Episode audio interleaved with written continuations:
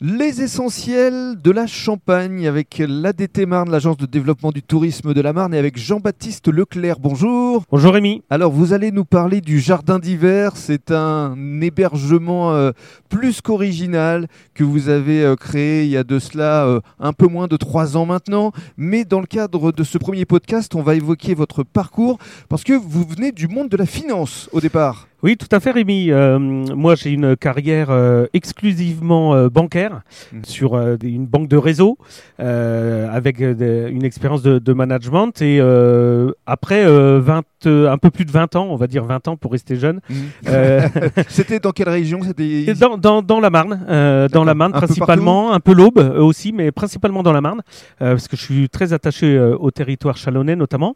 Donc voilà, et puis un projet de vie est arrivé il y a un peu plus de trois ans maintenant, et donc on a euh, toujours été attiré par euh, l'immobilier. Et avec un couple d'amis, on a visité donc cette belle bâtisse euh, qui est maintenant le, jardin d'hiver, une bâtisse abandonnée depuis une dizaine d'années. On a tout de suite vu qu'il y avait un potentiel pour offrir une prestation qui n'existait pas en tout cas à l'époque sur Chalon, à savoir un, endroit de réception avec hébergement sur place, chose qui, était inexistant en, en termes d'offres sur le territoire chalonnais. Mais cela étant, lorsque vous quittez un univers que vous connaissiez bien et que vous décidez à rénover cette bâtisse, vous prenez quand même un petit peu de risque. Alors un petit peu, c'est un euphémisme. hein. Oui, évidemment. tout à fait. ouais. Euh, oui, oui. euh, écoutez, pour qu'un projet réussisse, je pense qu'il faut pas trop réfléchir. Euh, que ce c'est- soit coup de cœur. Euh, c'est- déjà voilà, c'était déjà un projet coup de cœur.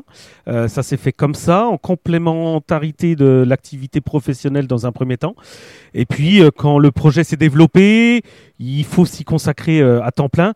Euh, et c'est pour ça que à un moment donné, euh, je suis resté sur cette seule activité euh, pour un certain temps en tout cas. Alors, dans le cadre du deuxième podcast, vous allez justement nous décrire ce fameux jardin d'hiver. Tout à fait.